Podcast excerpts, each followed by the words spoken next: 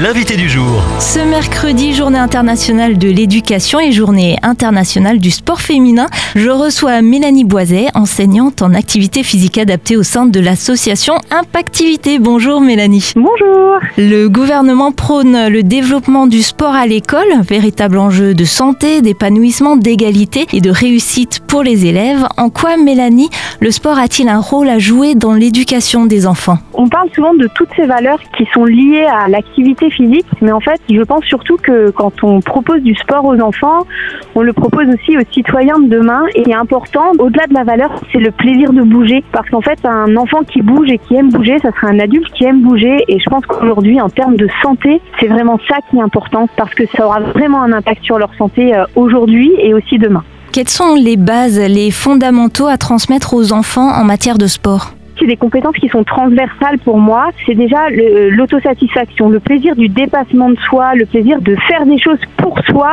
et en se voyant progresser. Je pense qu'il est vraiment important de valoriser l'enfant et de le valoriser par rapport à ses compétences et à ses progrès. Ça nous permettra de toucher des enfants différents, les enfants qui sont sensibles au monde du sport et compétitif, mais ça nous permettra aussi de toucher les enfants qui sont peut-être moins sensibles à ça et qui malheureusement souvent vont peut-être s'éloigner du sport en dehors de l'école, mais aussi parfois dans leur pratique scolaire. Après, on peut revenir sur tous les autres fondamentaux finalement qui sont l'entraide, le respect des règles, le fait d'être en collectif et d'avoir des codes finalement. il y a plein de valeurs éducatives qu'on connaît dans le sport. Avant tout, pour moi, les deux éléments fondamentaux, c'est le plaisir et c'est la satisfaction de se voir progresser. Gymnastique euh, pour les filles, football pour les garçons, un stéréotype ou une réalité, Mélanie? Aujourd'hui, on le dépasse quand même. Ça commence à venir. Ça reste une réalité. Il y a beaucoup de choses quand même qui évoluent et les lignes commencent à bouger à ce niveau-là. Malheureusement, je crois que dans le sport au féminin, il y a quand même encore beaucoup d'idées reçues. Ces idées reçues, elles sont coriaces elles ont la vie dure. Mm. Euh, les lignes commencent à bouger. La recherche aussi commence à bouger à ce niveau-là. Je crois qu'il y a des choses qui sont en mouvement, mais déjà, c'est pas gagné et je pense qu'il surtout, il ne faudra jamais considérer que c'est gagné parce que euh, on sent que les mauvaises habitudes entre guillemets ont peut-être tendance à revenir quand même euh, assez vite. Le 8 janvier euh, dernier, à 200 jours des JO de Paris, Emmanuel Macron appelait les Français à faire du sport chaque jour. On sait que les femmes ont des vies bien remplies, travail, enfants, foyer. Mélanie, les femmes ont-elles le temps de faire du sport? Les femmes ont du temps pour faire du sport oui, mais c'est vrai qu'il y a une réelle inégalité dans l'accès au sport entre les hommes et les femmes. Je pense que le problème, c'est qu'en fait, on essaye de calquer des modèles euh, qui ont été euh, conçus peut-être plutôt pour les hommes au départ et qu'on essaye de les calquer sur les femmes. Et d'ailleurs, ça se voit. Hein. L'un des grands freins à la pratique de, de la femme, c'est qu'on a une vraie méconnaissance de ce qui serait intéressant pour une femme de faire. On parlait des stéréotypes. Pour moi, en fait, la réalité, c'est pas qu'une femme devrait faire tel ou tel sport, bien au contraire. Par contre, tenir compte des spécificités féminines dans le sport, ça, on est mauvais. On est très très mauvais. Euh, et d'ailleurs, ça se voit, les études scientifiques, très souvent et pendant des années, ont été faites sur des hommes et ont été extrapolées aux femmes. Aujourd'hui, il y a de plus en plus de travaux, de recherches hein, qui ont construit des choses et qui montrent que si on tenait compte des spécificités des femmes, euh, notamment au niveau du cycle menstruel, au niveau bah, de leur disponibilité, de leur organisation justement liée à, ben, parfois aussi à la maternité par exemple. Si on tenait compte de ces spécificités, à la fois on aurait plus d'adhésion et en même temps on augmenterait leur performance sportive. Ça c'est ce qui a pu se voir notamment dans le sport de haut niveau. Donc je, je crois qu'il faut réussir à dépasser ces freins en fait.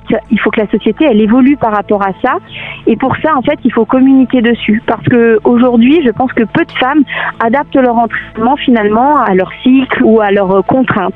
Pratiquer avec son enfant, comment on pratique On le fait au sein de l'association Impactivité. On propose des cours qui s'appellent Mam Active et qui ont pour but de favoriser l'activité physique de la femme enceinte et en postpartum. Alors certaines mamans vont avoir envie de laisser leurs enfants et d'aller faire autre chose. Je dis pas que c'est la seule forme de pratique. Oui, il faut pratiquer tous les jours, mais sous quelle forme et comment? C'est là qu'on a un vrai enjeu à jouer aujourd'hui et où on peut trouver du temps, mais peut-être pas avec les formes de pratique auquel on pense en, en premier. Il faut pas oublier qu'il y a beaucoup de femmes qui, pendant leur grossesse, arrêtent leur pratique d'activité physique.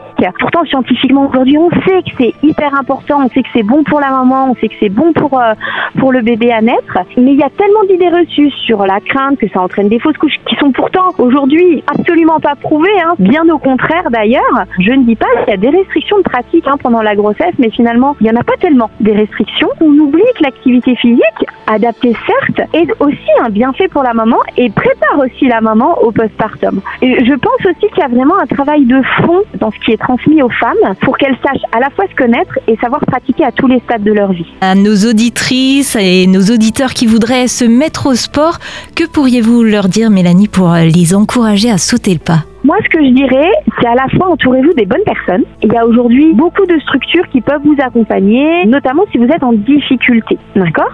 Après, si vous voulez le faire seul, très bien, faites-le seul. Il existe aussi beaucoup de contenu aujourd'hui accessible.